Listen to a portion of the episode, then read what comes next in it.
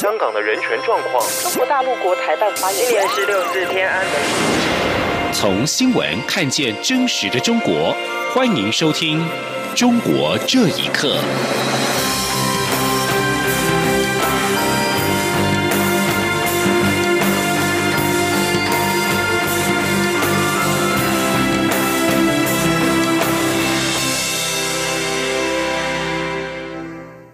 听众朋友们，晚安，欢迎收听《中国这一刻》，我是李自立。针对美国总统川普在美东时间十九号证实批准对台湾军售 F 十六 V 型战机，并已预先通知国会，总统府对此表示感谢。总统府发言人黄崇彦今天表示，获得这项新型战机后，将大幅强化我国的空中防卫能量。我国也将持续以负责任的态度，致力确保两岸跟区域的和平稳定。并且维护台湾的自由民主。外交部今天也回应表示，这次军售对于台湾保卫自由民主生活方式极具有指标的意义，也充分的展现了台美安全伙伴关系紧密而且持续的提升，同时更有助于台湾强化空防战力，展现自我防卫决心。记者王兆坤的报道。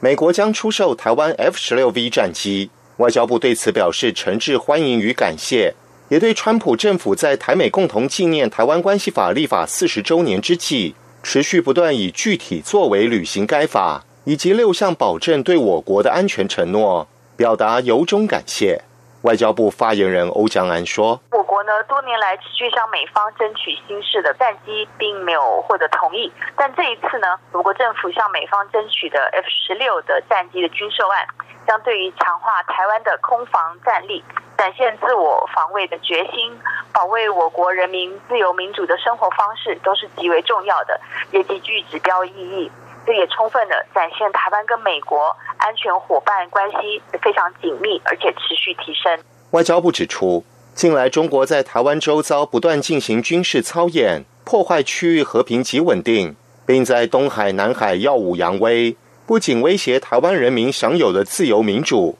也引起邻近国家的忧虑。美国政府才在七月初同意出售一百零八辆 M1A2 战车、托式标枪反装甲飞弹。刺针飞弹等武器，而这一次的战机，则是川普上任以来第五度对台军售，展现对台湾安全的坚定支持。中央广播电台记者王兆坤台北采访报道。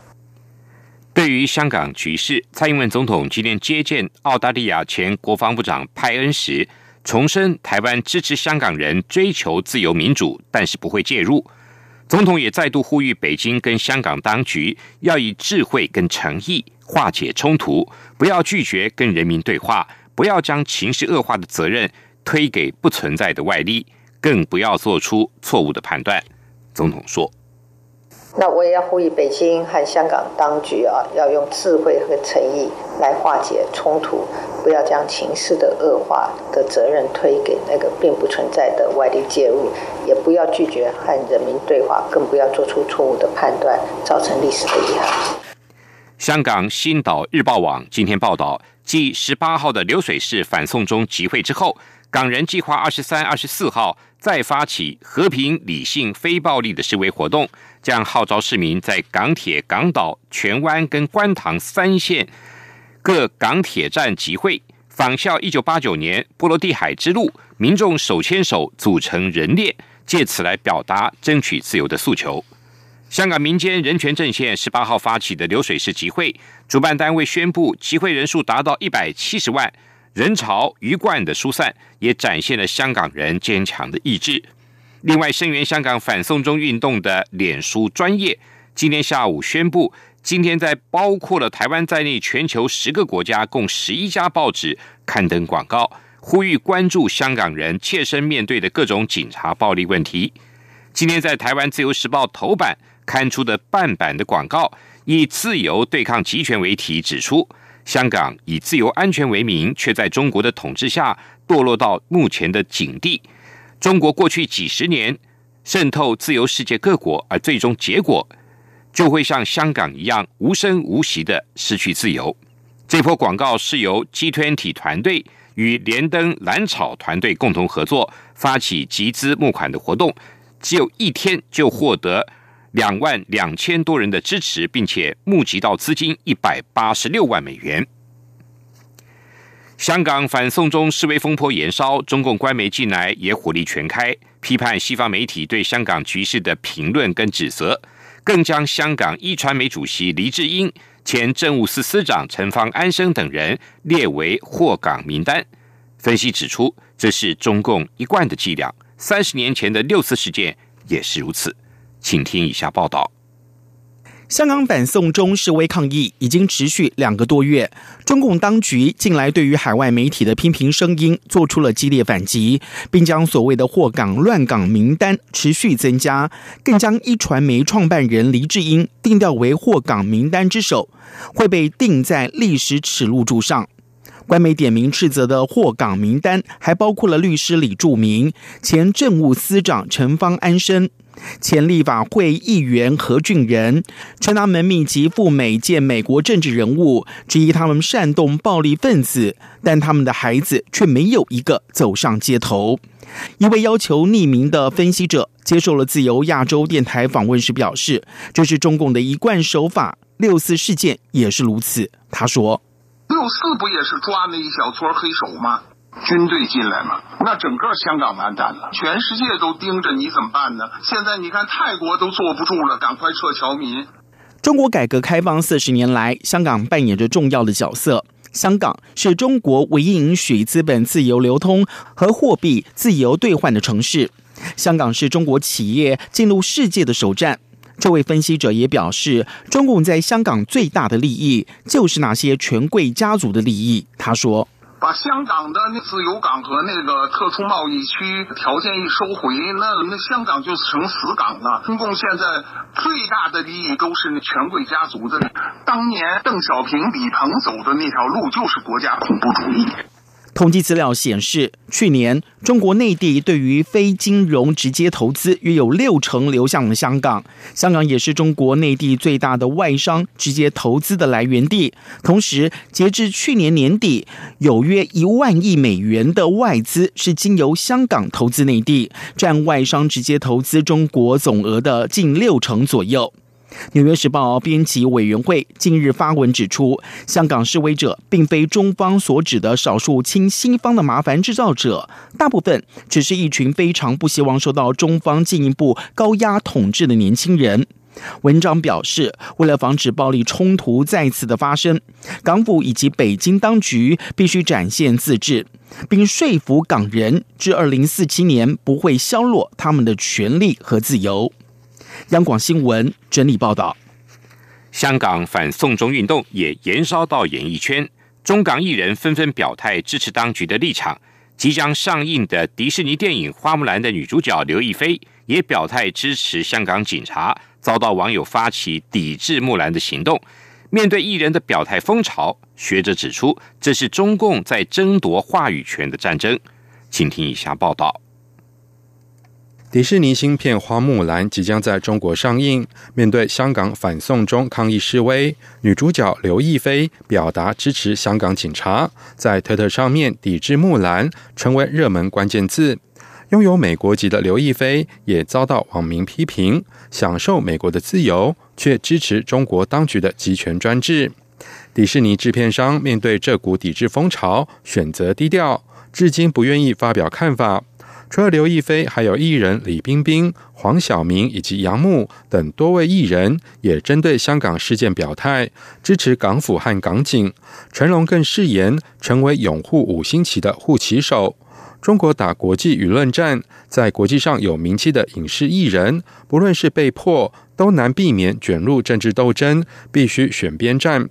美国普林斯顿中国学社执行主席陈奎德接受自由亚洲电台访问时表示：“这样的表态风潮是中共在争夺话语权的战争。”他说：“在有影响的界别，例如像艺术界这些界别，还要加强进行舆论攻势。他做舆论攻势最主要的是想扭转国际舆论对香港问题的主流看法，然后以便为他万一最后破。”要动手的时候，也做一种舆论上的铺垫。美国华盛顿智库传统基金会亚洲研究中心主任沃尔特·罗曼接受自由亚洲电台访问时表示。国际企业为了能够在中国市场发展生存，必须是市场导向。但中国的政治影响力全面介入经济活动，这不是正常商业经营。他对此感到忧虑沮丧。但是他也认为，企业面对重大事件表态，不是没有弹性空间，仍是需要经过审慎评估。以上新闻由央广整理报道。高龄七十八岁的中国艺人士姚凯文，从年轻的时候参与民主运动，四次被捕入狱，终于在近日抵达美国。他的著作写下自己人生的苦难经历，都无法出版，并且因此而受到中共官方的威胁。他带着自己四本的书稿流亡到了美国，希望能够在海外出版。请听以下报道。参与组建民主中国阵线而遭中国当局迫害的原上海中学语文教师姚凯文，近日抵达美国。今年七十八岁高龄，可能是中国流亡海外年龄最大的政治异议人士。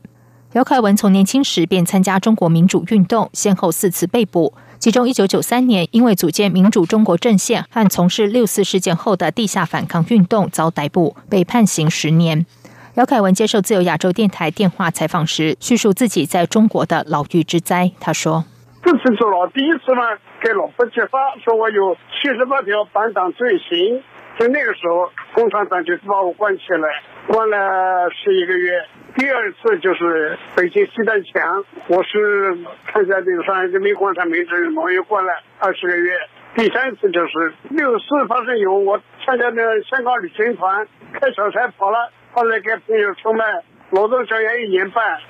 那么在这个劳动教研过程当中认识了几个人，就变成反革命集团，他说以我为首，谈了十年。廖凯文从高中二年级就从事写作，六十年间，他一页一页的记录自己人生的苦难经历，但书写成的书稿都无法出版，反而受到官方的威胁。他带着自己的四本书稿流亡美国，希望能够在海外出版。他说：历年历年的写作。好多都是监狱里面的事的。文革的书，我写了一本《我的青春年华》。文革我打成反革命，后来又平反，讲了文革的全过程。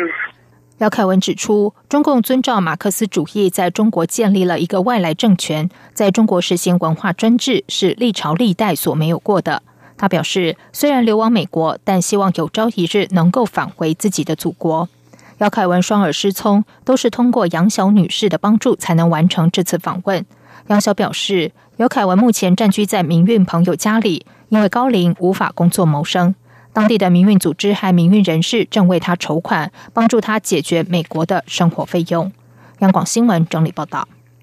美国总统川普政府已经任命一位维吾尔族裔美国学者出任国家安全委员会的中国部主任。这项举动可能会对美中两国关系跟贸易谈判产生影响。外交政策杂志报道，根据多名现任跟前任的美国官员透露，美籍维吾尔族的女学者伊勒特比尔日前被任命为国家安全委员会中国事务部主任。伊勒特比尔现年三十六岁，毕业于哈佛大学甘乃迪政府学院。他的父亲是自由亚洲电台维吾尔语的记者，已经退休。根据报道，伊勒特比尔是在父亲过世后不到二十天获得白宫这项任命。不过，尽管媒体已经对白宫这项人事任命案多加报道，但是川普政府并没有对外宣布，因为当今川普政府在涉及国家安全委员会的人事任命部分，他们的做法逐渐倾向不对外公开。根据报道，伊勒特比尔的主要职责是帮助川普政府制定中国政策。包括贸易、军事跟人权等多个面向。伊勒特比尔的家庭来自新疆，中国被控在这片土地上对维吾尔人犯下了文化灭绝的罪行。根据美国国务院跟人权组织的估计，中国在新疆关押了八十万到两百万的穆斯林，而被关押的人持续受到非法拘禁、酷刑跟各种的虐待。同时，中国当局以打击宗教极端主义的名义。拆毁了数十座的清真寺。以上，中国这一刻，谢谢您的收听。这里是中央广播电台台湾之音。